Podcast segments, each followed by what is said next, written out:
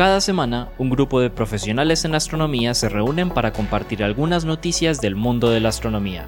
Estamos desde el Observatorio, el podcast del universo.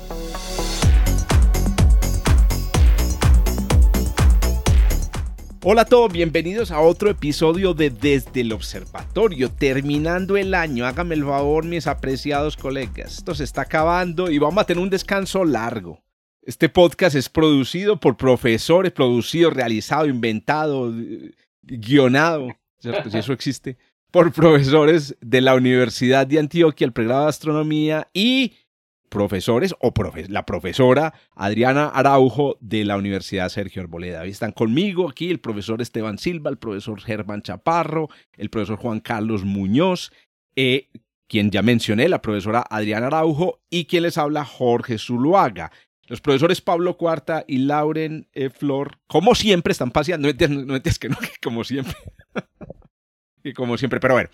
Muy bien, compañeros. Pero es em, verdad, siempre están paseando. Pues, ah, las cosas ah, hay que decirlas como son. Eso, eso, sí, pero sí es verdad, eso, es sencilla y cochina.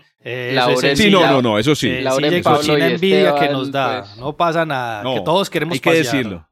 Para, usted acabo de llegar o me quedé callado. usted, yo no estaba paseando.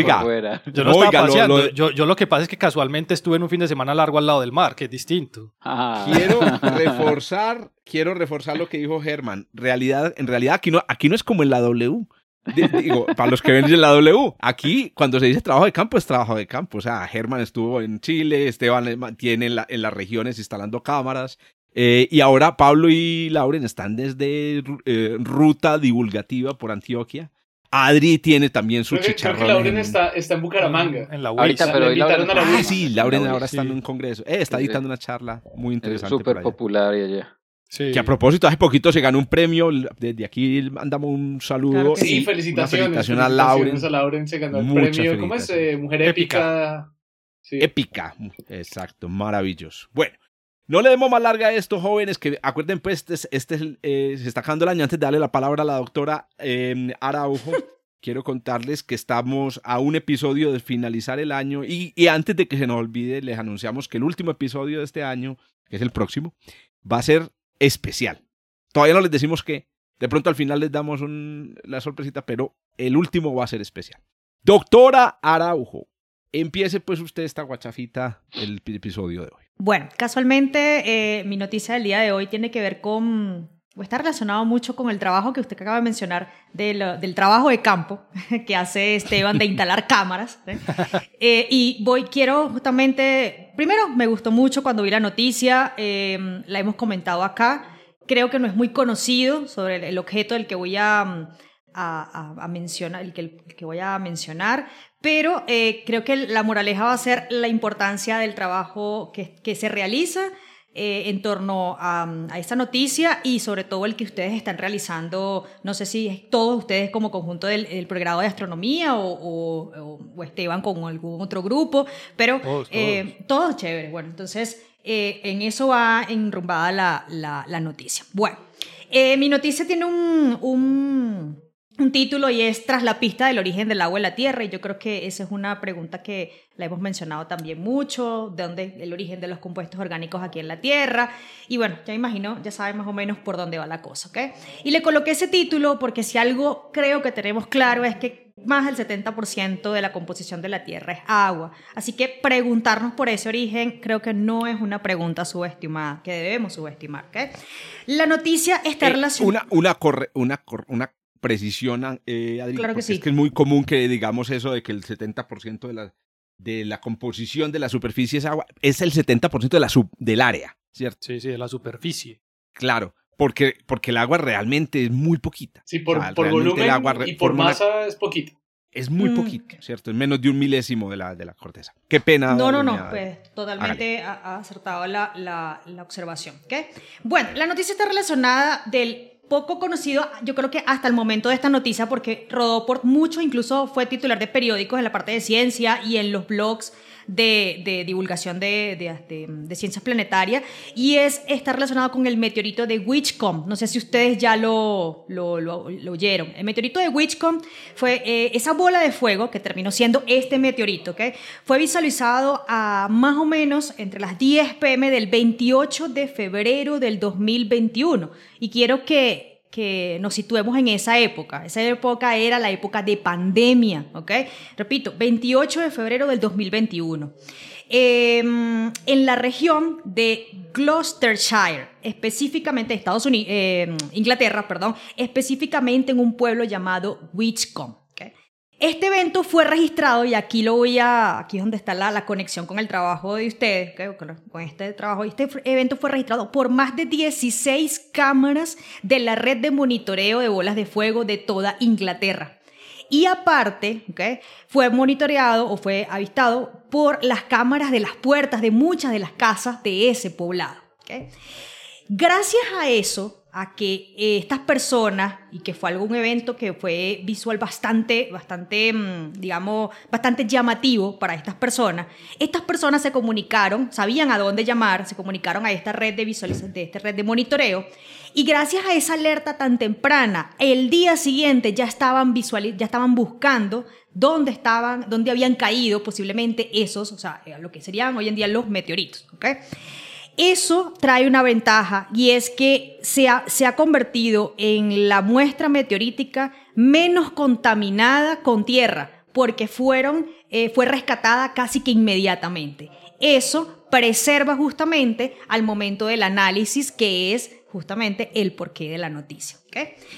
En este contexto, un grupo de investigadores del Museo de Historia Natural de Londres, de la Universidad de Glasgow en Escocia, han publicado un artículo en la de Science Advance sobre los resultados basados en, en los primeros análisis de este meteorito. ¿okay? Em, la primera parte de este reporte, ellos están, este análisis se basa básicamente en dos grandes resultados. Uno, el origen de, de dónde viene, posiblemente, cuál es la fuente o la región del, del, universo donde esta posible vino. ¿okay? Eh, obviamente ahí está relacionado con los padres o los parent body, que también se conocen. Y dos, la naturaleza de este meteorito. Entonces, la primera parte que reporta el equipo de investigadores es la posible dirección en la que, por donde venía este objeto. ¿okay? Ese análisis lo compararon con otros dos eventos que ya anteriormente ocurrieron, que fue el del lago de Tagish en Canadá, en Canadá, perdón, y el de Sutter, no sé si se, mm, si, se pronuncia así, Sutter o Sutter Mills en California. ¿okay? La conclusión eh, con respecto a la procedencia de este objeto es que este evento tiene una región, venía una región fuente, probablemente eh, cerca de la resonancia orbital de Júpiter, es decir, que hay una alta influencia gravitacional periódica regular. Con respecto a Júpiter, es decir, el cinturón principal. El bajo albedo y las propiedades espectrales revelaron que el meteorito está relacionado con unos padres del tipo espectral B. Eh, esto es la segunda población más abundante dentro del cinturón principal de asteroides. Por ejemplo, uno de los grandes padres de este tipo de, este tipo de meteorito es eh, Dos Palas, que es el tercer objeto más grande del cinturón principal. Pero el análisis o el resultado más importante y, más, y es justamente el que está relacionado con el título, es que eh, en el comunicado específicamente del Museo de Historia Nacional, el equipo analizó el meteorito y reveló que tenía 11% de agua y 2% de carbono en peso. Y aparte, tenía o tiene isótopos parecidos al, isótopos de agua parecidos al del agua terrestre. Isótopos de, de deuterio. Sí. Entonces, eso revela justamente una posible, empieza como que, bueno, sí, la mayoría, o la, el agua que surge aquí en la Tierra pues fue traído, como hemos dicho muchas veces, ¿no? Por impactos de asteroides o impactos de cometas, ¿sí? Em, entonces, esta, esta muestra revela de que sí, o, se inclina mucho más a esa hipótesis de que sí, el agua fue traído por esto, posiblemente por estos objetos. Y hay algo que también, em, digamos, eh, eh, resalta frente a las otras fuentes meteoríticas, y es la poca contaminación con tierra que tenía, o sea, la poca contaminación con el entorno terrestre.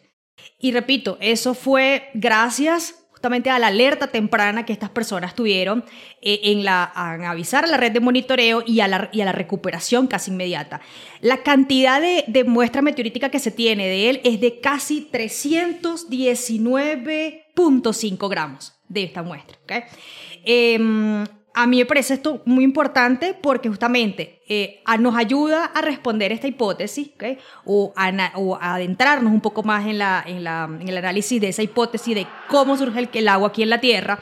Y dos, eh, resalta la importancia de esta red de monitoreo y sobre todo la manera como estas personas en la comunidad de Witchcom se organizaron para la búsqueda de estos meteoritos.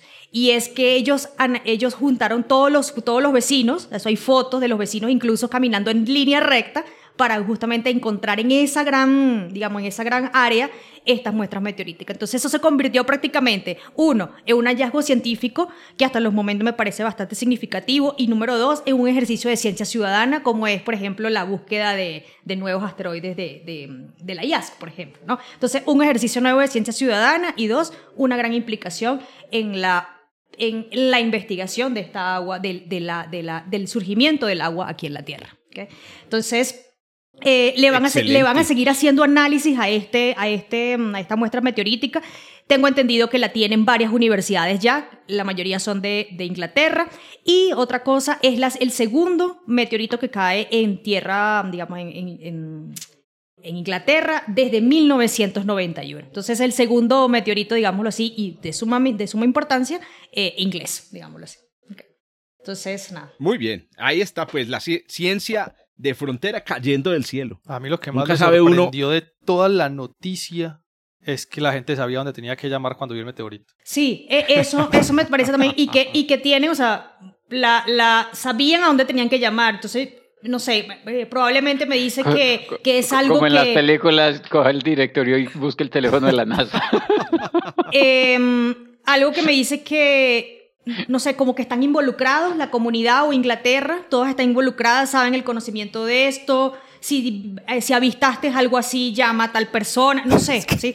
Porque, es que me ah, parece tan sorprendente ya. Y lo, y lo otro es que mm, eh, ellos tuvieron que pedirle permiso, como eso me imagino, dice la noticia, parte de la noticia, que tuvieron que pedirle permiso al, como al pueblo para ellos poder entrar. Y ellos justamente por la, por la noticia y porque estaban muy curiosos de ver qué era lo que había pasado, los dejaron entrar al pueblo.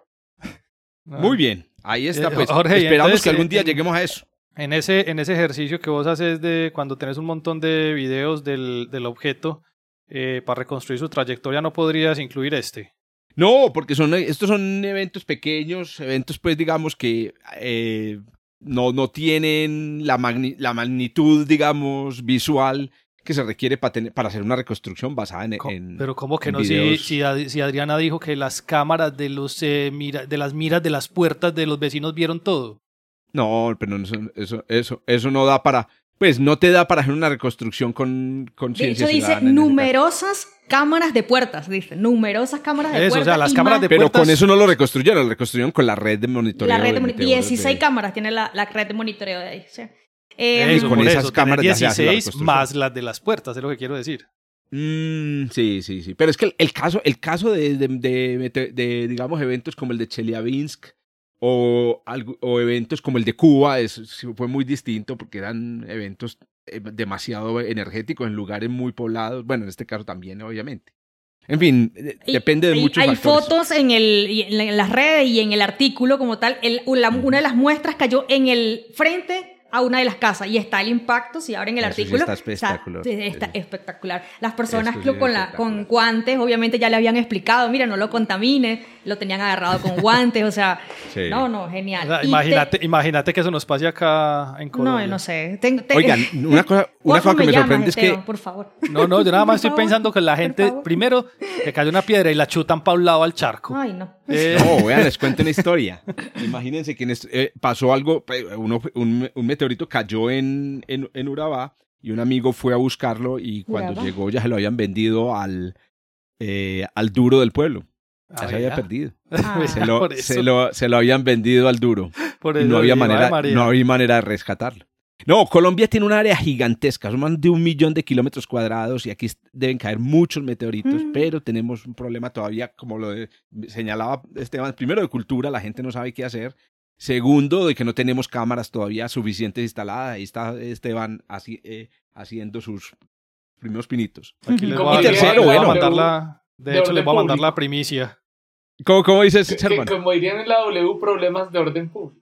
Problemas, y muchos problemas de orden público, correcto. Lástima. Bueno, muy bien, sigamos con la Tierra. ¿Qué ibas a decir? Ahí, ahí, se ahí se las mandé. La primicia. Son los primeros en enterarse. ¿En serio? Ah, juepucha. ¿Y qué? la podemos anunciar aquí o no? Sí, claro. Ah, bueno, entonces Esteban, hermano, proceda, aproveche la noticia Pero, claro, justamente también por eso lo traje. acaban, de, acaban de conectar la cuarta cámara de monitoreo del cielo de nuestro instituto y pregrado de astronomía y aquí les acabo de pasar por el, por el link de WhatsApp la imagen, de, la imagen de cuatro cámaras en este momento que están prácticamente en, bueno, faltan otras dos que no están transmitiendo por esta aplicación, pero ya tenemos cuatro cámaras sobre el territorio departamental transmitiendo en vivo. Eso que están viendo ustedes ahí es en vivo. No son 16, pero van 4. Bueno, ¿cuántas faltan por colocar? no, van, 6. Lo que pasa es que no son del, del, de la misma aplicación, entonces van por otro lado. Ok, bueno, no vamos 16, van, 6. Ok. No son los primeros ojos en el cielo de Colombia. Yo sé que han hecho un esfuerzo también en la Tatacoa, en Bogotá, etcétera. Pero sí necesitamos una red coordinada, que es lo que se está montando justamente en la Universidad de Antioquia. todo el apoyo. Stay tuned. Y si nos están escuchando en otras regiones del país, hay que empezar a copiar esas iniciativas, porque, repito, Colombia es gigantesco. Todo, todo el software es libre, todo el hardware, eh, todos los esquemas están libres, todo está en GitHub para que lo reproduzcan en todas partes. Ahí saben, ahí ven pues, para que contacten a, eh, a Esteban Silva, cojan el correo electrónico aquí abajo en el texto que acompaña este podcast. Vale las placas. Búscalo en el directorio, búscalo en el directorio. Búscalo en el directorio, llama Meteorito Silva. Esa también fue la, la idea de la, de, la, de la noticia, ¿no? También resaltar el trabajo. ¿Te imaginas ahora a quién hay que llamar cuando caiga meteorito en Colombia? A Esteban. Silva. No, no me friegue. No, no bueno. Póngame de secretaria, yo lo llamo, yo lo llamo. Oiga, a mí me llegó un día un señor diciéndome que, que había caído un meteorito en la finca eh, y que le habían dicho en la universidad, en una universidad, no voy a decir cuál, que el meteorito podía llegar a costar 3 mil millones de pesos. Se le habían dicho, y el meteorito era grande, o sea, estábamos hablando de por ahí 4 kilos, y en realidad cada gramo de un meteorito puede costar mucha plata. Bueno, el caso es que yo le dije, no, pues si quiere me lo deja para que hagamos unos análisis. Y, y, me dijo lo siguiente, yo se lo dejo, pero donde se pierda, yo le digo pues que su familia Parce, me dijo una cosa así fea. no, no, no. Y yo inmediatamente le dije, ¿sabe qué? No, mejor váyase para donde la universidad, donde le dijeron cuánto valía y déjelo allá. Por aquí, mejor no lo deje. Hágame el favor. bueno, no, la cosa fea. Este, este país, lo que pasa es que, claro, las personas pues aquí tienen distintos niveles de, de, de, de, de tolerancia a, la, a, la, a ese tipo de situaciones. Pero bueno. Si tienen un meteorito, ya saben, lo llevan no a donde Esteban, sino que lo pueden llevar a la Universidad de Antioquia. Y si está en Bogotá, llévenlo por favor a la Universidad Sergio Arboleda, a la profesora. no, no, a mí directamente, por favor. Que encontrará, que encontrará quién, quién se, se encargue de él.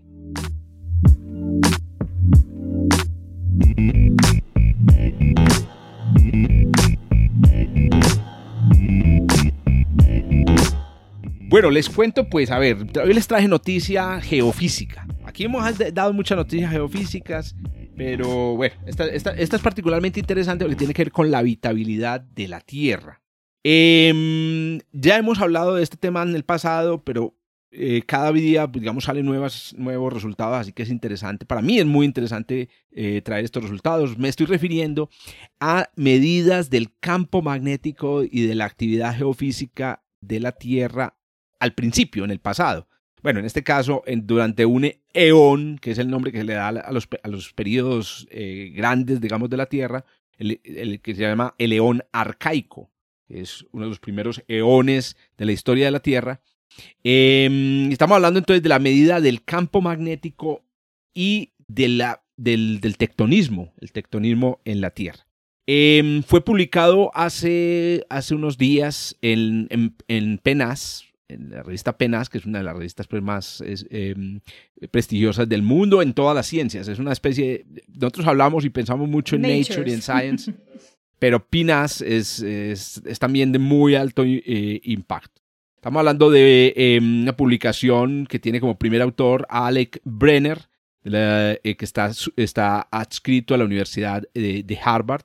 Y em, esta, esta la, publicación, el, el, artículo tiene un nombre que a propósito de estas revistas de alto impacto siempre tienen, piden nombres muy concretos y llama Movimiento de placas y campo geomagnético de hace o de 3.20 de hace 3.25 giga años. Ese es el nombre del artículo. Y efectivamente eso es lo que precisamente presenta el artículo. Ellos realizaron unas medidas del, em, de geomagnetismo en las rocas, eh, en algunas de las rocas más antiguas de la Tierra. ¿Dónde está la roca más antigua de la Tierra, mis, mis colegas? A ver, ¿ustedes qué dicen? En el Museo de Londres. En el Museo de, Historia Natural de Londres. ¿Dónde dice? Germán, usted sabe, Adri, yo, recuerdo como tres lugares que son los más, donde la corteza está más intacta, que es como los tepuis de, de, Venezuela, por allá el desierto del Negev en, en Israel, y hay como una vaina en Sudáfrica que hay como también... Exactamente, la sabana eh, africana, ahí abajo, el, abajo el Kilimanjaro. Un cráter, una vaina ahí también que es son como tres que recuerdo. Excelente. De hecho, en, el, en el documental de Bernard Sock, el de, muy mm, Fireballs. Ellos se van a una, a una, mm, a una de, África y ahí está una persona experta justamente en categorizar ese tipo de, hallazgos. De, rocas, súper antiquísimas. Bueno, el, el, lugar más antiguo está en Australia. Ah, mira. Claro. Que creo que es uno, que es donde incluso descubrieron el, la, el cristal más antiguo en la Tierra, que creo que tiene eh, 4.400 millones de años. Bueno, estamos hablando de un pedazo de corteza. Pues eh, Germán mencionó ya eh, eh, tres de esos lugares y, y, Juancho, tres de esos lugares em, que se conocen como cratones que son grandes fragmentos de corteza, los primeros fragmentos de corteza que, o bueno, los, los, los fragmentos de corteza que se conservan hoy todavía metidos entre, entre corteza eh, nueva. Por ejemplo, en, Sudamérica, como decía Germán, al, al, oriente de Sudamérica, Brasil y Venezuela, está un, un cratón muy antiguo, em, eh, digamos, en la Tierra. Pero el más antiguo de todos está en Australia. Es un cratón que llama el cratón de Pilbara, y es, eh, y es el que contiene las rocas más antiguas. Estamos hablando de rocas que tienen mm, entre 3.000 y 4.000 millones de años de antigüedad. Tengan en cuenta que las rocas, por ejemplo, las que estamos parados aquí en, en no sé, aquí en Antioquia, que son las rocas de la, de la, de la, de la cordillera del, em, eh, de la cordillera de los Andes, no tienen más de 50 millones de años, ¿cierto? Estamos hablando de rocas muy jóvenes, estamos sobre rocas muy jóvenes, a pesar de que 50 millones de años nos parezca mucho. Bueno, pues en estas rocas del cratón de Pilbara Em, se han encontrado muchas cosas, entre ellas, en este caso, minerales que tienen la huella de magnetismos, del magnetismo de la Tierra de ese entonces, ¿cierto? Que a propósito, el análisis del magnetismo en, estas, en estos minerales es, muy sofisticado, incluso se hace casi que eh, cristal por cristal hoy en día. Em, las medidas que se hacen sobre, estas, sobre estos cristales eh, y, digamos, permiten determinar eh, la intensidad del campo magnético en la que se formaron los cristales y la dirección del campo magnético. No solamente la dirección respecto pues, al norte-sur, sino la dirección respecto a la horizontal. La que queda congelada Con esas, Claro, eh, resulta que efectivamente cuando la roca está fundida, eh, la temperatura es muy alta, los, los digamos, espines de, los átomos en estos, en estos, en estos minerales están orientados al azar. Pero cuando empiezan a enfriarse estos espines, empiezan a alinearse mutuamente y se alinean siguiendo el campo magnético externo. Y como dice eh, Herman, quedan congelados porque después de que se terminan de cristalizar, aunque el campo magnético externo cambie, ya, el, ya no hay un, digamos, la posibilidad de que el cristal cambie de dirección. Inclusive, este campo magnético congelado es el que ha permitido, seguramente ustedes lo saben, determinar que en el pasado el campo magnético de la Tierra sufrió reversiones. El campo magnético de la Tierra ha sufrido más de 100 reversiones en los, últimos 80 millones de años. Aquí viene la noticia. Estudiando este magnetismo, ellos lograron determinar en un periodo de tiempo que cubre más o menos unos mil millones de años y con una resolución relativamente alta de más o menos 100 millones de años, pueden determinar la intensidad del campo magnético y la dirección. Recuerden, la dirección norte-sur y la dirección vertical. Resulta que con esas dos medidas bueno, primero, la, medida de la intensidad, pues muy bien, excelente, nos, nos permite saber qué tan intenso era el campo magnético en entonces. Pero la medida de la dirección horizontal nos permite saber la latitud magnética de las rocas. La latitud magnética. Entonces, ¿qué pasa? Al estudiar los cambios en la latitud magnética de las rocas, se puede, em, en el tiempo, se puede determinar, y aquí viene la clave, si las rocas se formaron, o, perdón, si las rocas que se iban formando lo iban haciendo en latitudes magnéticas diferentes. ¿Y eso para qué sirve? Eso sirve para medir el desplazamiento del cratón en la superficie de la Tierra. Pero recuérdanos qué es la latitud magnética. Muy interesante, que siquiera lo mencionaste. La latitud magnética es como la latitud geográfica, pero relativa, no a los polos geográficos, que son los extremos pues, por donde sale el eje de rotación de la Tierra, sino respecto a los polos magnéticos. En términos, eh, digamos, muy llanos, hoy en día la latitud geográfica y la magnética más o menos coinciden. Nosotros estamos cerca al ecuador de la Tierra de rotación, el ecuador geográfico, y cerca al ecuador magnético. Canadá, y cierto, o eh, Noruega está en una latitud eh, eh, geográfica muy alta y también una latitud magnética muy alta también. Bueno, ¿qué significa estar en una latitud magnética bajita? Por ejemplo, cerca al Ecuador, que el campo magnético es casi horizontal.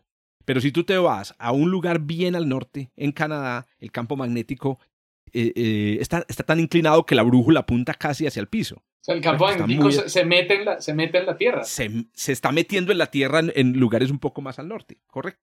Bueno, entonces, ¿cuál es el resultado que ellos reportan y que es súper interesante? Primero, que este cratón se movía significativamente hace 3.200 millones de años. Estamos hablando de movimientos del orden de casi 10 centímetros por año. Esto es muy grande comparado incluso con los movimientos que se dan hoy. Las placas eh, tectónicas hoy, por ejemplo, la placa del Pacífico que está frente a la costa de Colombia, se puede mover 3 o 5 centímetros por año. Esta se movía 9 centímetros por año. Lo otro que sorprende es el hecho de que se moviera en primer lugar.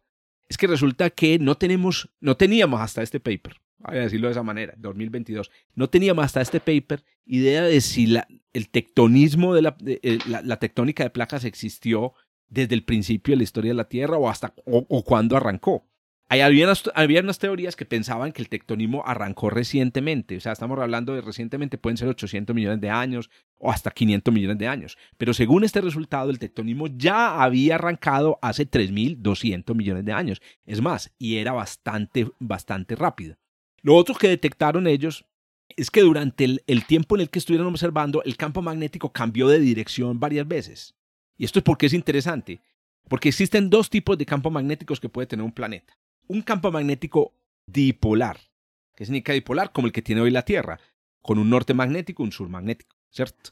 Ese campo magnético dipolar es, eh, primero, tiene una intensidad relativamente grande, la energía magnética está concentrada en esos polos, y eso hace que el planeta, por ejemplo, tenga una magnetosfera que protege a la atmósfera frente a la acción del viento solar. Entonces nosotros, por ejemplo, estamos metidos en un, en un, en un campo magnético dipolar que protege la Tierra como si fuera la barrera de la Enterprise, ¿cierto? Eh, eh, contra la, eh, el efecto del viento solar. Y el otro tipo de campo magnético es el campo magnético multipolar. En el campo magnético multipolar hay varios polos en todo el planeta. O sea, la brújula, usted va con una brújula y en un lugar la brújula apunta hacia Colombia, en otro lugar la brújula apunta hacia, hacia Inglaterra, en otro lugar eso se llama multipolar. Y el problema con el campo magnético multipolar es que está distribuido, está regada, la energía está regada en muchos polos y el campo es muy débil. Solo los campos magnéticos dipolares se invierten, obviamente. Un campo magnético multipolar pues no, tiene polo definido, entonces no se invierte. Resultado, conclusión final de este artículo. Señoras y señores, eh, la Tierra tenía un campo magnético dipolar intenso y tectónica de placas desde hace más de 3.200 millones de años. Esta es una excelente noticia para la astrobiología. ¿Por qué? Porque demuestra, ustedes seguramente saben, la vida compleja, la vida más o menos compleja comenzó hace más o menos 3.500 millones de años. Entonces estamos hablando de que esa conexión entre las propiedades magnéticas y el tectonismo de la Tierra y la aparición de la vida y el desarrollo de la vida parece ser una conexión, eh, digamos, robusta. No es una casualidad, sino que parece que es robusto el hecho de que un planeta necesita tectónica y necesita campo magnético para tener una, una, una biosfera eh, compleja. Bueno, al menos tenemos un punto en la estadística, un punto, la Tierra. Muy bien, esa es la noticia entonces geofísica. ¿Y por qué, ese, ese número? ¿Por qué 3.500 millones de años atrás? ¿Por qué no antes? ¿O por qué no ah, después? Sí, 3.500. En realidad, los pues, primeros ¿Cuál, sería la causa para que no hubiera habido ese campo antes o ah, para que apareciera después? Esto es muy importante. Resulta que el campo magnético de la Tierra eh, se, se, intensificó cuando el núcleo, del, el núcleo de, los planetas, cuando nace, es completamente líquido, porque hay una temperatura muy alta en el centro, la formación, etc. Pero a medida que va enfriando, se, va se empieza a formar en el centro un núcleo sólido. Y a medida que el núcleo sólido va creciendo, se, se intensifica la convección. Porque una de las fuerzas más poderosas de convección en el núcleo, increíblemente, no es las diferencias de calor, sino un fenómeno en el cual el hierro, cuando se condensa en el núcleo sólido, al condensarse libera elementos livianos que hacen más ligero el material y eso produce convección muy, muy pronunciada. Entonces, lo que hizo que naciera el campo magnético dipolar de la Tierra, la formación del núcleo sólido no tenemos ni idea de cuándo se formó ese núcleo sólido. Pues este, este, este nuevo paper dice que por lo menos se formó antes de hace 3.500 millones de años. Muy bien. Ahí, la tienen. Ahí, pues. les dejan. Ahí les dejo. no, hemos sacado ni un solo articulito de este, de este, de este no, muy pobre. No, es que ya estamos cansados. no, no, yo creo que el primer artículo es hacer una estadística significativa de cuánta gente sabe ya dónde llamar cuando vean el meteorito. Bueno, don, don Esteban, ya que abrió la boca para proponer artículo, cuéntenos pues qué artículo nos trajo hoy. Yo, me toca a mí. Ay, mi madre. Sí, claro. usted no se muere, usted no merece el don. no, y afortunadamente, yo no me merezco el don. Yo soy cafecito con leche nativo. sí, pero, sí saben que, de dónde viene la palabra don, ¿cierto? El don de, eh, de, los españoles. a ver. el que se utilizaba del don, sí saben de dónde viene. A ver, no. Es una sigla. A ver. Es una sigla que se utilizó durante la colonización, quiere decir de origen noble. Oh. No te creo. sí. Le vi la cara a Germán como de una de escepticismo. Yo, yo, me, yo me cuentan, cuentan los libros de historia. Como pan, ¿qué significa producto alimenticio nacional? No, harina no, ese nunca, ese, nunca lo había escuchado yo. Pero el de, el de, el de dónde origen noble sí lo he visto en algunos libros de historia. Espérate otra vez, entonces, ¿el de qué significa el de es? De. De, origen noble. Sí, eh, con eso, por eso, por eso a los españoles les decían don algo, don algo, porque eran de sangre española. Pero en el Quijote dicen don, entonces, a ver, tú dices... Es que, es que en España también había nobleza. Y doña es de, Ah, gracias, gracias. Ñoble. No, doña no, no. Doña es de doña, doña no viene de ningún lado. Ah, ok. Doña, sí no viene de ningún lado. Pero don sí, ok. Sí. Oiga, vamos a Vamos a tener italiano, que contratar. ¿En italiano qué significa? ah, no sé, porque, porque el, don, el don de. y en francés que es dom, Don Periñón, por ejemplo, es, es que. Vea, pues, Don Periñón. ¿Qué, discusión tan profunda. No, pero vamos a tener que crear un fact-checking, un, un, equipo de fact-checking en redes sociales de el, el podcast desde el observatorio. Pero bueno, Don Esteban, hágale pues mí. No, la noticia, la noticia eh, que yo traigo el día de hoy es una noticia que generó discordia entre los presentes porque Juan Carlos dice que yo se la robé. Lo que ah, pasa es que para uno robar tiene que haber llegado primero. Entonces, yo llegué el martes, entonces eh, él me la quería robar a mí, que es distinto. Entonces, yo no le robé a Juanca, pero no. No, no, no, no, pero venga, venga, tampoco es que yo me puse a buscar etimología. Según el diccionario de la lengua española, el tratamiento don proviene del latín dominus, propietario o señor. Y, eso cuadraría con el dom. de origen a la palabra dueño, atribuirle ser la abreviatura de, de origen noble es un error proveniente de la interpretación ah, literal no, pero de un comentario satírico. Dominus significa de origen muy interesante. no, nunca. Pero ese no es en español. Eh, simple, eso es lo que significa Dominus. esa es. Yo lo leí, lo leí en un meme que me mandaron por WhatsApp, entonces sí. Y entonces el dominó. ¿De familia? ¿De dónde viene? El que toca mano toca cara. Ahora sí démosle la palabra al ladrón de noticias. Adri, eh, quedamos vos y yo solos aquí en, este, en esta pelea.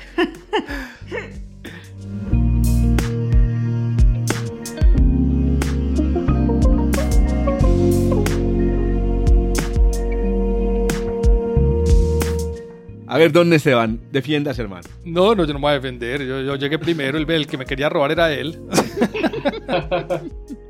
Oiga, ¿nos van a dar la noticia o no? Pues, ¿qué, ¿Cuál noticia?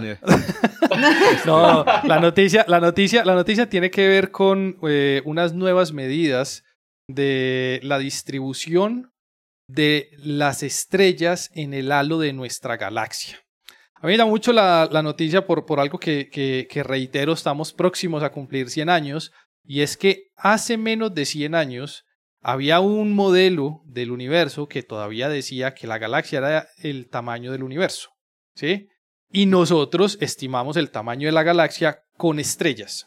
En ese caso particular fue con cúmulos de estrellas. Esos cúmulos de estrellas eh, en ese momento indicaban o, mostraban que la distribución espacial era relativamente esférica y por tanto se calculó cuál era el tamaño de la galaxia simplemente calculando cuál era la distancia a su centro para poder entender entonces cómo era esta distribución. De las teorías de, de, los modelos de formación de galaxias está pues eh, este que dice que muchos choques de galaxias terminan formando una galaxia más grande y que con el tiempo se estabilizan y esa estabilidad de las estrellas pueden dar un conjunto de formas particulares como las vemos ahora. Entre esos modelos estaba el, si bien la galaxia, cuando estaba en sus procesos, la galaxia, la Vía Láctea, cuando estaba en sus procesos de formación, tuvo varias acreciones de galaxias satélites más pequeñas, ya ha pasado un tiempo lo suficientemente eh, largo para que la dinámica de esas estrellas y la ubicación de esas estrellas en el, en el halo de la galaxia fuera relativamente esférica.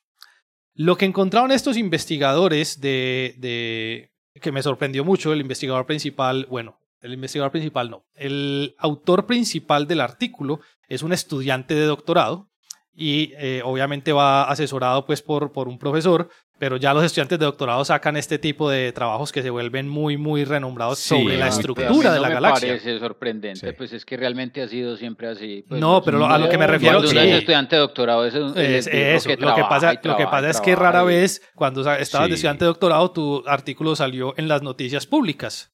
Es a eso a lo que me refiero, que normalmente eso sí es cierto. La, yo siempre le he dicho, la mano de obra barata, eh, realmente gratis, son los estudiantes. Ellos son los que hacen el trabajo, ellos escriben el artículo y los profesores son los que tienen las ideas, etcétera. Entonces acompañan el proceso. Gratis, gratis no es, pero sí, eh, digamos, precaria. Yo diría que yo la última vez que le pagué a un estudiante de pregrado fue hace rato no, pero estamos hablando de doctorado, ¿no? sí, sí, también. Ah, bueno.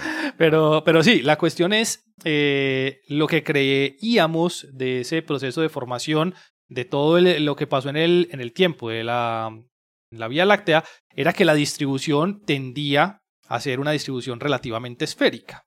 Pues esta gente cogió datos de Gaia y de un survey que hicieron eh, con un telescopio que está en Arizona y se pusieron a estudiar detalladamente cuál era la morfología que tenían las estrellas en el halo de la galaxia y encontraron que la morfología de estas estrellas no es esférica, sino que es más bien eh, tipo pelota de fútbol americano, eh, un obloide. ¿sí? Y eso repercute nuevamente en las teorías de formación de las galaxias y yo creo que a Juanca por eso le gustaba tanto esta noticia porque a mí me parece interesantísimo poder sentarse a probar este tipo de cosas desde las simulaciones. Entonces, no solo fueron capaces de encontrar la forma, sino que son capaces de echar todo el proceso hacia atrás y encuentran o, proponen que la galaxia que colisionó en ese momento con la Vía Láctea, eh, que tiene un nombre muy particular, se llama Gaia, eh, se me perdió, ¿dónde está? Eh, Gaia Sausage Enceladus. Es una, eh, se llama Gaia porque fue identificada en primera instancia por los datos de Gaia. Sausage porque tiene forma alargada, que era una galaxia que venía como elongada, no era una galaxia, como decir en ese momento, la Vía Láctea y Andrómeda están en colisión, pero Andrómeda pues es una galaxia eh, espiral. Y Enceladus porque este conjunto de estrellas que formaban esa galaxia lo encontraron enterrado prácticamente en el disco de nuestra galaxia. Entonces, Enceladus fue enterrado en una montaña, entonces a esta galaxia le colocan el nombre de Gaia Sausage Enceladus para identificar al conjunto de estrellas de la galaxia que colisionó con la Vía Láctea y que modificó entonces en su momento la dinámica de las estrellas generando esta distribución obloide que encuentran en este momento eh, con, con, con, las estrellas del lado de la galaxia. Pero más interesante aún que eso, que ya me parece descrestante, es el hecho que la distribución y dinámica de esas estrellas está estrechamente relacionada con la morfología que debe tener la distribución de materia oscura que afecta también ese tipo de, estructuras. Entonces, la propuesta o una de las propuestas que tienen estos eh, eh, investigadores es que la distribución de materia oscura alrededor de nuestra galaxia también debe tener alguna morfología que no simplemente sea esférica, porque debe estar afectada por la dinámica de todo el sistema también. Sabemos que la materia oscura y la materia bariónica interactúan exclusivamente hasta el momento a través de la gravedad. Exclusivamente. No, no tenemos ningún otro tipo de forma de saber que existe eso que llamamos materia oscura. Entonces, si la, si la morfología que estamos encontrando de la distribución de estrellas no es esférica, uno podría suponer que el potencial de pronto también puede ser afectado y eso afectaría también la distribución de materia oscura dentro de todo el sistema. A mí me quedaría pendiente decirle a Juanca qué dicen las simulaciones cosmológicas, eh, pero después analizando la pregunta, eh, yo sé que las, eh, las, simulaciones cosmológicas no van al punto de simular estrellas, pues simulan materia estelar, pero en, en, unos cubos que son bastante grandes y son bastante masivos más allá de objetos puntuales tipo estrella. No sé si hay algún tipo de, de simulación específica que trate de, por ejemplo, llevar a cabo o predecir cómo es la morfología de la Vía Láctea desde el punto de vista de identificación de estrellas dentro de la simulación, pero creo que sería algo bastante interesante analizar dentro de las simulaciones porque entonces uno esperaría ver que donde se hayan dado muchas interacciones eh, y se pueda ver algún tipo de distribución obloide o de alguna otra forma que no sea esférica dentro de, eh, de las simulaciones para ver las galaxias, cómo es la distribución de materia oscura también donde están esas galaxias eh, particularmente. A ver si eh, podemos darle un poquitico más de fuerza a los modelos eh, ahora de materia oscura respecto a lo que se ve directamente desde las estrellas que estamos observando en, por lo menos en nuestra galaxia en este caso, que ya es bastante observarlas porque estamos dentro y no desde fuera, pues como normalmente observamos a los de galaxias.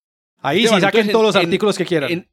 En, en, síntesis, el punto es que el, halo de estrellas no es esférico, sino oblongo. Exactamente. Elipsoidal. Es elipsoidal, sí, señor. Como, un, como eh, una pelota de fútbol americano. Como una sandía, es como una sandía.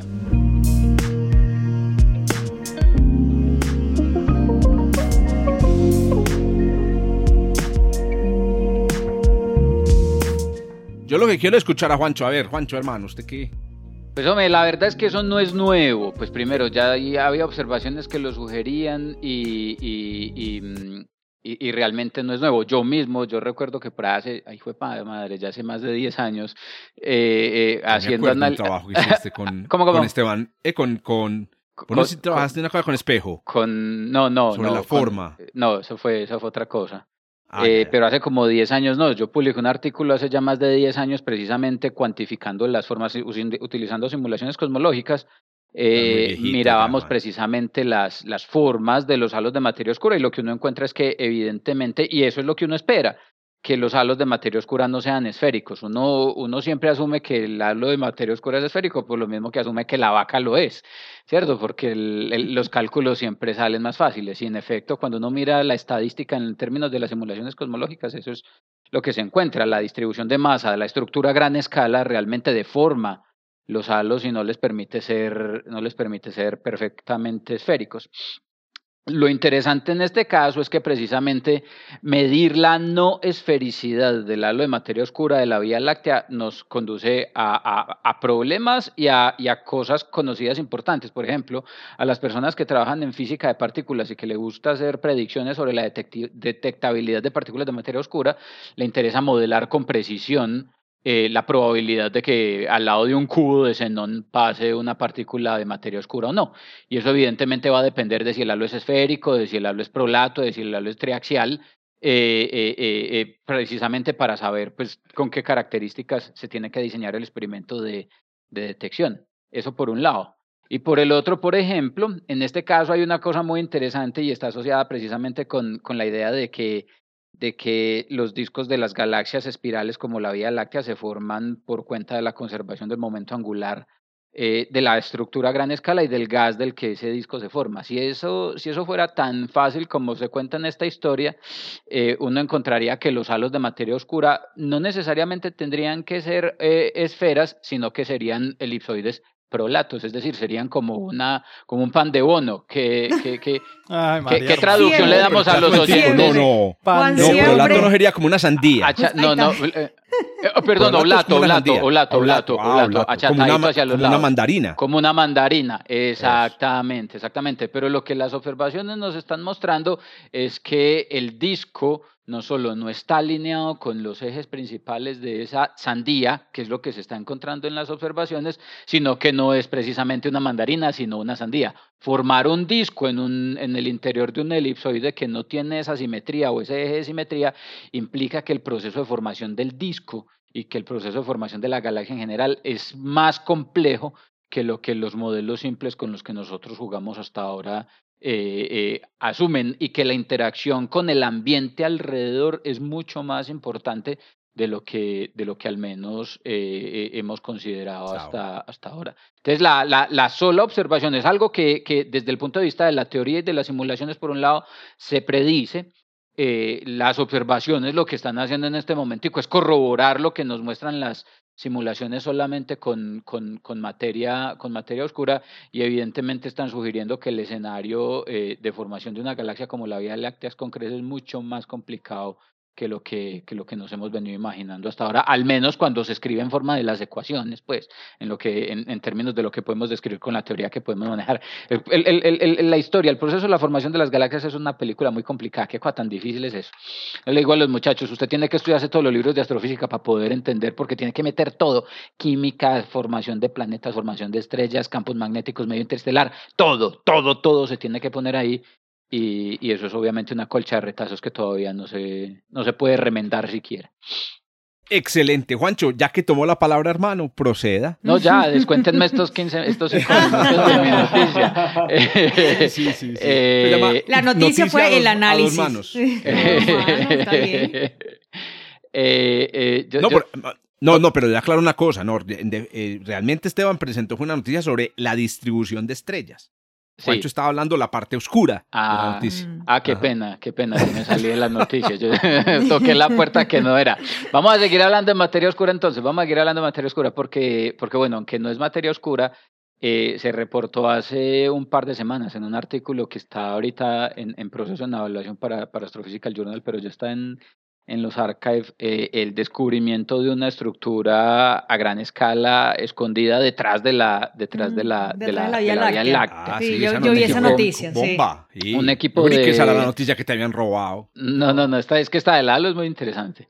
Eh, eh, eh, un equipo de investigadores, todos de aquí realmente de Latinoamérica, de la, de la Universidad de San oh. Juan en Argentina, de, de, de los colegas abajo de Porto Alegre y del Andrés Bello en, en, en, en Chile, eh, hicieron el descubrimiento de lo que parece ser una estructura a gran escala que se encuentra, que literalmente hablando está escondida detrás de, detrás de la Vía Láctea. La idea aquí es que, recordemos que ya aquí antes hemos hablado de esta situación, y es que nuestra posición en el interior del disco de la galaxia no es privilegiada, para nada es privilegiada porque eh, al estar en el interior del disco de la galaxia, el contenido, el material que está en el interior de la galaxia podría enmascarar lo que estamos viendo. Entonces, de nuevo, la analogía que en algún momento hacía es, usted está en el interior de un concierto, ¿cierto? Está en un concierto y usted solamente alcanza a ver a las tres. Y es un concierto con un montón de gente. Yo no sé quién, yo, ya, yo nunca he ido a conciertos, no voy a conciertos, pero que va a un concierto con mucha, con mucha, con mucha gente y usted solamente alcanza a ver a las tres o cuatro personas a su alrededor.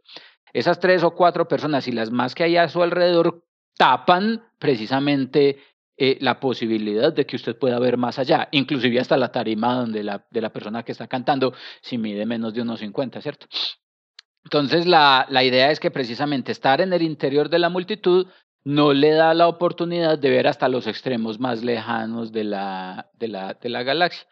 Eh, o del concierto. En este caso, si cambiamos estrellas por eh, gente por estrellas, pues nosotros tenemos básicamente la misma situación, pero en la galaxia realmente no son las estrellas las que nos oscurecen la posibilidad de, ver los eh, extremos más remotos de la galaxia, sino el polvo. en el disco, nosotros estamos en el disco de la Vía Láctea y el disco de una galaxia como de la Vía Láctea está lleno de polvo, mucho, mucho polvo. Y cuando hablo de polvo, de nuevo, haga de cuenta, ese polvillo que se recoge encima del, de, la pantalla de su computador o en la pantalla del televisor, ese tipo de polvillo, a la Tierra le cae una tonelada de polvo del medio interplanetario por año y es de ese, de ese, de ese, de ese tipo de polvo que estamos hablando, que en el medio interestelar dispersa la luz de las estrellas y la luz de los objetos que están más atrás, las galaxias más remotas. Entonces nosotros no podemos ver en esa región del disco de la galaxia, en particular cuando apuntamos en la dirección del centro de la galaxia, precisamente porque en esa región la abundancia de polvo se hace mucho mayor. Entonces, gracias a eso, en la Vía Láctea, en el cielo de nuestra galaxia, hay una región que se conoce como la zona de evitación. Más o menos el 10% de, del, cielo, del cielo visible no es visible para nosotros en las longitudes de onda del visible, precisamente porque el polvo en el disco de la Vía Láctea nos oscurece la, la, posibilidad de observar.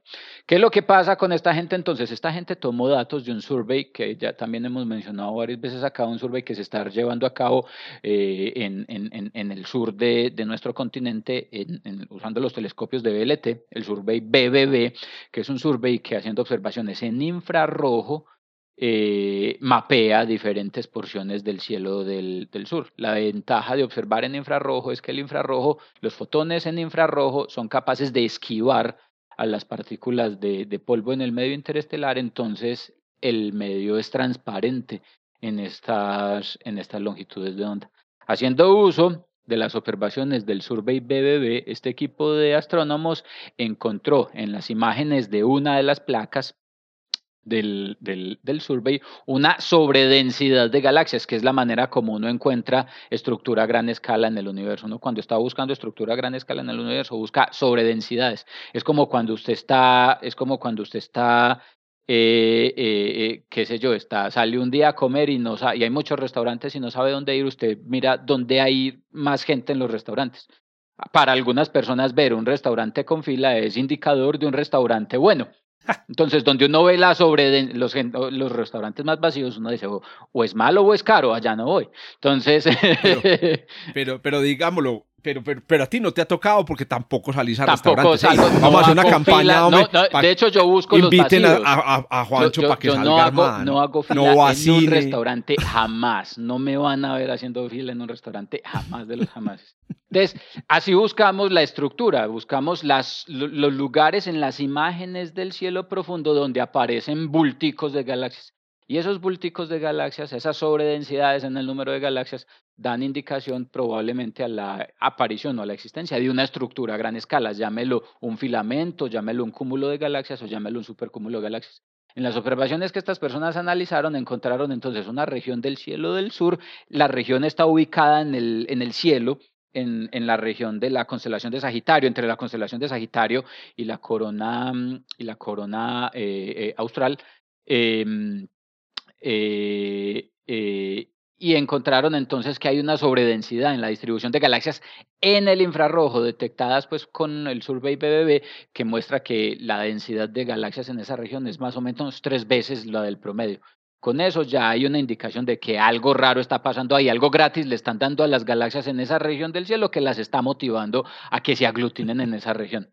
Entonces, con esa información, estas personas tomaron una muestra pequeñita de galaxias, pequeñitas, pequeñitas, solo cinco galaxias, y con esas cinco galaxias se fueron para, para eh, uno de los telescopios Gemini, para el Gemini Sur, y tomaron espectroscopía en infrarrojo de esa muestra. ¿Les dieron tiempo en el Gemini por, con una estadística de 5. Imagínate, pero es que son chilenos, entonces tienen, Ah, tenían derecho. Son chilenos y argentinos. Argentina también tiene propiedad, tiene ah, tiempo en Gemini, entonces ahí hay una parte de tiempo que está garantizada.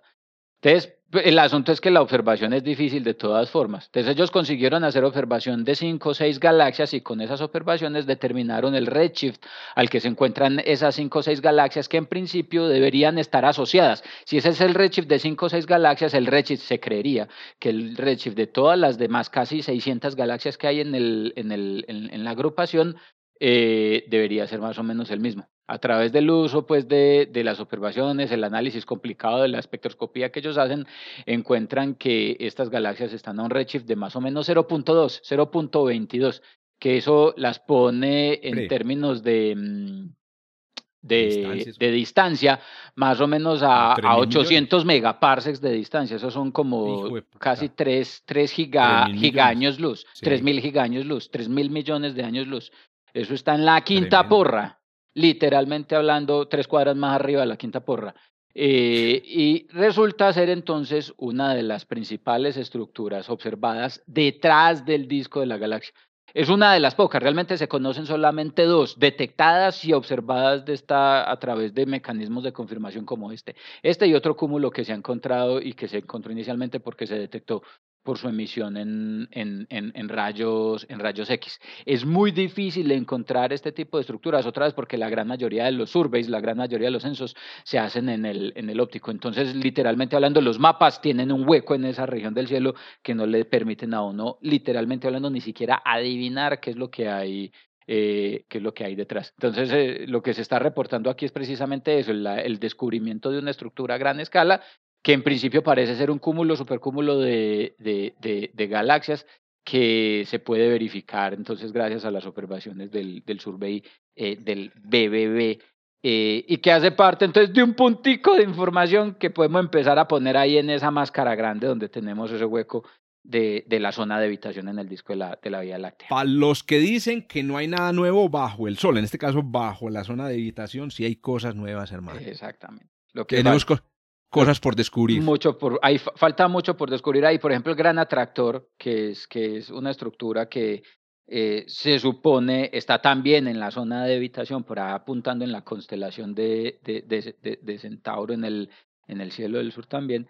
Eh, eh, es una estructura muy, muy grande que nos está jalando a nosotros. Nosotros nos vamos moviendo más o menos a 650 kilómetros por segundo en la dirección de ese gran atractor. Es una, un supercúmulo de galaxias que nos atrae, pero no se ve, no se puede ver. Uno se da cuenta que está ahí por el movimiento del grupo local y de otras galaxias y cúmulos de galaxias en el vecindario, que todos vamos moviéndonos hacia allá, pero literalmente hablando no hay, vamos a decirlo así, confirmación visual de que esa estructura está, está eh, como tal allá y no se puede ver precisamente por culpa de, de del, del, del, polvo en el disco de la, de la galaxia. Oíste, usted, a ustedes a veces no escuchan a, Juan Carlos hablar como si fuera un mensaje de WhatsApp a toda velocidad. O Juan Carlos habla así normalmente. Juan Carlos habla así normalmente.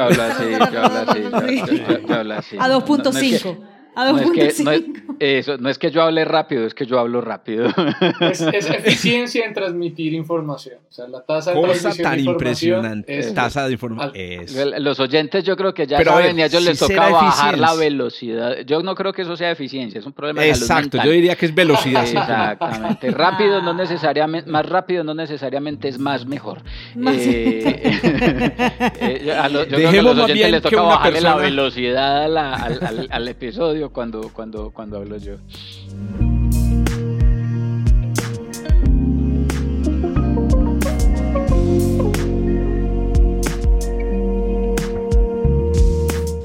Vamos a velocidad normal con Germán que va a despedir en todo el episodio. El, oiga, este es el último episodio serio del año. Es que estamos en un momento importante del, del, podcast. Pero ahorita les contamos al final. Don Germán, proceda con bueno, su Bueno, yo, sigo con la materia oscura. Sí, sigo, aunque lo mío, lo, mío está más despepado todavía. Eh, y, y, pues se van a dar cuenta, porque voy a leer el título oficial, digamos, del artículo que les traigo y van a ver que esto se va deschavetando de a poquito. comparación de observaciones del bosque de Lyman Alpha a bajo redshift a simulaciones hidrodinámicas con materia oscura con fotones oscuros. Fotones ah, oscuros. Fotones oscuros, ¿cómo así? Empecé, con astrofísica y ya terminé en fotones oscuros. ¿no? empezó con pseudociencia. El artículo. los fotones oscuros no son los de Star Trek. Eso sí, no sé. Esto, esto, este artículo, de hecho, no es, es de la, del PRL, de, Physical eh, Review Letters, no es de astronomía, aunque hay astro, el, principal autor, que es eh, James Bolton de la Universidad de Nottingham, es, es eh, astrofísico, pero pues es, es, un, es un artículo en el cual se, se habla sobre uno de los candidatos a la, o más, más que uno de los candidatos a la materia oscura, es uno de los ingredientes que se piensa que tiene la materia oscura. Eh, el, artículo se trata de lo siguiente. Eh, parece que hay, eh, digamos, varios candidatos a lo que puede ser los ingredientes de la materia oscura, que son por ejemplo, pues estos WIMPs, estos machos, esto, bueno, hay un montón de, candidatos, pero resulta que la materia oscura puede también posiblemente tener interacciones entre las partículas principales de la materia oscura. Y ese, ese, esa interacción puede mediarse así como, por ejemplo, los bariones, o sea, las partículas de las que estamos nosotros hechos, interactúan a través de fotones, entonces se piensa que las partículas de materia oscura pueden interactuar entre, eh, entre sí mismas no solo gravitacionalmente, sino también, pues en general, a través de, por ejemplo, intermediarios que serían parecidos a los fotones, pero para la materia oscura. Y realmente la similitud termina ahí, así, eh, y ahorita pues les, les comentaré un poquito más de detalle al respecto. ¿Y qué tiene que ver esto con astrofísica? Resulta que eh, a través del universo eh, nosotros vamos a encontrar que el gas se acumula en, en cúmulos, en, en digamos, en, grumos, digamos, no, no, es, no encontramos el gas distribuido de forma uniforme alrededor de todo el universo, sino que el gas se va acumulando. Y cuando estamos observando cuásares, que son eh, galaxias muy activas, muy luminosas, que están por lo general muy lejos de nosotros, al ver su luz desde los años 70 sabemos que eh, esa luz es absorbida por nubes de gas en el medio intergaláctico y dependiendo de dónde están esas nubes de gas, pues esas nubes van a, van a absorber luz a diferentes longitudes de onda dependiendo de dónde están. Si están más cerca, entonces van a aparecer a longitudes distintas, a longitudes de onda distintas, así están más lejos. Eso es pues, por debido al corrimiento, debido, perdón, al corrimiento al rojo eh, gracias a la expansión del universo. Y en particular la línea a la que nos estamos refiriendo, que, está haciendo, que, que genera esa absorción, es una línea del hidrógeno, que es una de las, digamos, la, la, la, principal línea del hidrógeno que podríamos decir, que es la línea del Ayman alfa, que es la principal transición, la transición del estado 2 a 1 del hidrógeno. Y pues el hidrógeno está en todos lados en el universo, entonces esta es la línea, digamos, en principio más común que nosotros podríamos encontrar. El asunto es que esta línea está normalmente en el ultravioleta, pero a medida que se va corriendo al rojo, a medida que encontramos nubes de gas más y más lejanas, esta línea la vamos a encontrar cada vez más cercano a la luz visible, la vamos a encontrar en luz visible. Solo que esta línea, repito, la encontramos es en absorción, es el hidrógeno quedándose con fotones que vienen de estos cuásares. Entonces, cuando vemos esta, esta, eh, esta línea repetida a lo largo de muchos corrimientos al rojo, eh, esto se llama el bosque de Lyman, eh, el bosque de Lyman alfa en particular.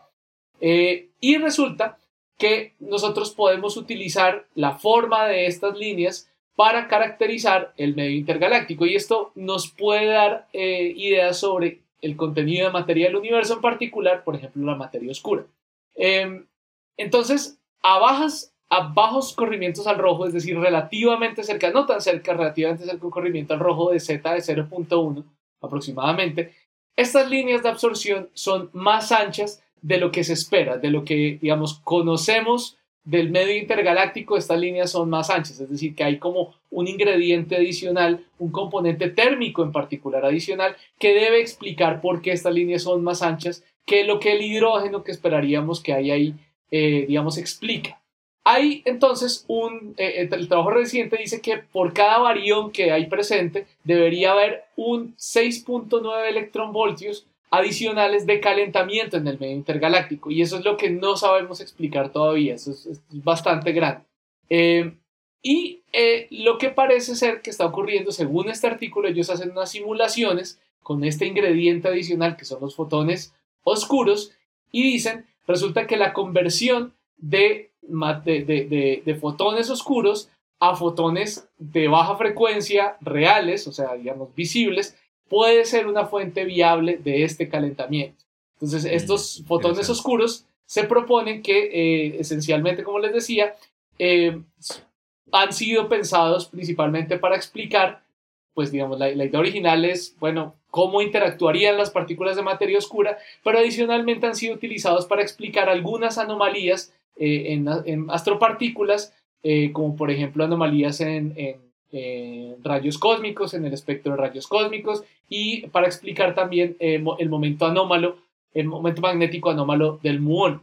Entonces, esta, estos fotones oscuros ah, lo que harían sería acoplarse con propiedades electrodébiles, ¿no? Eh, puntualmente el isospin débil, perdón ahí, ahí la jerga, pero esencialmente se puede acoplar con fotones, que son esencialmente los portadores de la interacción electromagnética. Entonces, fotones oscuros, interacciones entre materia oscura, entre partículas de materia oscura, fotones bariónicos serían los que median las interacciones electromagnéticas en la materia usual. Entonces, se acoplan mutuamente a través de, eh, digamos, de lo que se le ocurra al teórico que está haciendo los cálculos. Pero lo que pasa es que ahora se dice, bueno, en este artículo se dice, bueno, de pronto eso es una manera de restringir el rango de parámetros dentro del cual este acoplamiento entre fotones oscuros y fotones bariónicos puede existir, como pues a través de este posible calentamiento que está introduciendo en, eh, la absorción, en esta absorción que se está evidenciando. Y lo interesante de estos modelos es que parece que muestran que este acoplamiento es un acoplamiento resonante, es decir, ocurre cuando el, gas, cuando el gas está ionizado y tiene cierta densidad. Si tiene más o menos densidad, no ocurre este acoplamiento, por lo menos no ocurre tan probablemente. Estos, como todo este tipo de caimientos cuánticos, ocurre con cierta probabilidad. Esta probabilidad es muy bajita, pero es mayor cuando hay cierta densidad. Y como la densidad a lo largo del universo va cambiando, entonces se dice, ah, coincide con estos modelos que eh, para justo este redshift de z igual a 0.1, este acoplamiento puede ser adecuado para explicar este calentamiento. Ahora, e, e, e, esto, esto, digamos, restringe, este modelo restringiría estos posibles fotones oscuros a una masa de 10 a la menos 14 electronvoltios eh, sobre C cuadrado, que es más o menos 10 a la 19 veces menor que la masa del, del, del electrón. Y esto podría inyectar aproximadamente entre 5 y 7 electronvoltios de energía por átomo de hidrógeno en el gas que es pues precisamente lo que se necesita para las observaciones. Eh, actualmente ellos están corriendo otras simulaciones para ver si eh, lo que ellos predicen del calentamiento a otros redshifts, por ejemplo a redshift 3, ellos predicen también otro calentamiento, entonces se necesitaría más observaciones para ver si las predicciones que ellos hacen se cumplen. Y esto es bien interesante, de, digamos, esto es algo nuevo, eh, no, digamos, no novedoso sobre esta teoría, pero sí nuevo respecto a candidatos de materia oscura y estos candidatos, es que estos candidatos de materia oscura rara vez tienen eh, predicciones eh, experimentales verificables. Entonces este artículo sí lo tiene, me parece, el, el, artículo en general me pareció muy bonito. Todo lo explica, desde la astrofísica hasta la, la, la, la teoría, pues la extensión al modelo estándar que, que predice estos fotones estos fotones oscuros. Lo recomiendo a, a, ustedes y a los que nos están escuchando, se lo recomiendo que lo miren, muy bonito. Pero adicionalmente que hace una predicción observacional. ¿quién es el primer autor? Eh, se llama, es de apellido Bolton, James Bolton, eh, astrónomo de la mm, Universidad de Nottingham. Eh, ellos están diciendo, bueno, posiblemente, este es un posible candidato, todavía no hemos desechado la posibilidad de que un calentamiento adicional en este gas no sea de una partícula así súper exótica de materia oscura, sino puede ser simplemente, por ejemplo, eh, agujeros negros supermasivos que están inyectando calor al medio. Puede ser a Z0.1 todo hay un montón de cuásares. Puede ser ese el efecto que está, que, eh, que está causando este calentamiento adicional. Todavía no lo sabemos, pero me gustó mucho este, este artículo por esas predicciones adicionales que hacen hacia el futuro, pues para tener mejores observaciones a, a, a, redshift, redshifts más, más elevados, a con surveys más profundos, tal vez podamos llegar a alguna conclusión al respecto. Obviamente está muy especulativo, pero me pareció una, una especulación muy juiciosa, muy bien hecha, como deberían ser todo este tipo de especulación. Oiga, cosa tan, tan, tan que, tan, tan de ciencia ficción, hermano. Claro, yo aquí estoy pensando en los fotones oscuros. Entonces, son fotones, entonces, son, entonces, ahora, entonces, no en, este modelo, las partículas de materia oscura crean otras partículas, en este caso que son fotones, que, tan, que, que, que, son, eh, el asunto es ese, son mediadores de qué interacción, porque es que el fotón es el mediador de la interacción electromagnética. Entonces estos fotones oscuros son el mediador de qué? De, de, alguna interacción entre partículas de materia oscura, pero no son, o sea, de fotones realmente no, o sea, es como llamar, por ejemplo, a los, a los, eh, no sé, a los gluones fotones. ¿No? O sea, decir que los gluones son los, son los fotones de la interacción fuerte. eso no es correcto. Sería una, son el mediador, pero... Porque tienen masa, además, los fotones oscuros tienen masa. y entonces, pues, no, no, transportémonos, transportémonos al principio del siglo XX, no teníamos ni idea de un montón de cosas. sí, no, no, no, no, Pero estaban diciendo, vea, o sea, eh, con esto se, puede, se podría en principio restringir la masa de, de, de estas partículas que no serían sin masas, perdón, que perdona a los oyentes que esto suena raro, pero no son partículas sin masa. Eh, pero pero el, el, asunto es que, claro, no tienen nada más en común con los fotones, sino ser portadores de alguna interacción entre, entre, materia, entre materia oscura. Mm. No, no, son realmente fotones, sí se acoplan con los fotones a través de decaimientos, pero no son, no son realmente fotones. O sea, eh, como los que conocemos, como los, de toda la vida. Exacto. Venga, y hablando de ciencia ficción, les anunciamos que el último episodio del año 2022, despedida, esta la quinta temporada, muchachos, recuérdenme. Eh, no, esto es la tercera. no, hombre, esto tiene se cuentan, muchachos. Llevamos, llevamos, llevamos 90 y cacho episodios. 94 eh, con el que estamos grabando. Sí, ya les voy a decir. Vamos a llegar a la, a la tercera. Bueno, si sobrevivimos. Ah, vamos a empezar la cuarta. Sí. sí. sí. Este entonces el próximo capítulo va a ser especial porque es el número 95 que es, es, un buen intervalo de confianza. El 95% es un intervalo de confianza. ¿Qué da confianza? 95, es 99, pero es el 95. Con 95 capítulos, no, ya 95 es para... Ya que abrió, ya que abrió ahí, ¿cómo van los números de los suscritos? Dos sigma. Pongámonos, estamos en, esta, este es el capítulo 18 de la temporada 5. capítulo 94 de nuestra historia. Vamos a llegar al capítulo 95 y les cuento que estamos hasta las tetas de trabajo y hemos tenido un año terriblemente pesado después de la pandemia. Pero ojo, que toda serie que se respete tiene que hacer algo muy especial para el capítulo 100. Tenemos que pensarlo. el capítulo 100 cae como en febrero. El 95 lo veo aquí. si, esto es 95, el 100 está a dos pasos. a dos pasos en febrero. Bueno, el caso es un problema de los profesores del próximo año. Son, varios más sigma. Eh, son varios más sigma.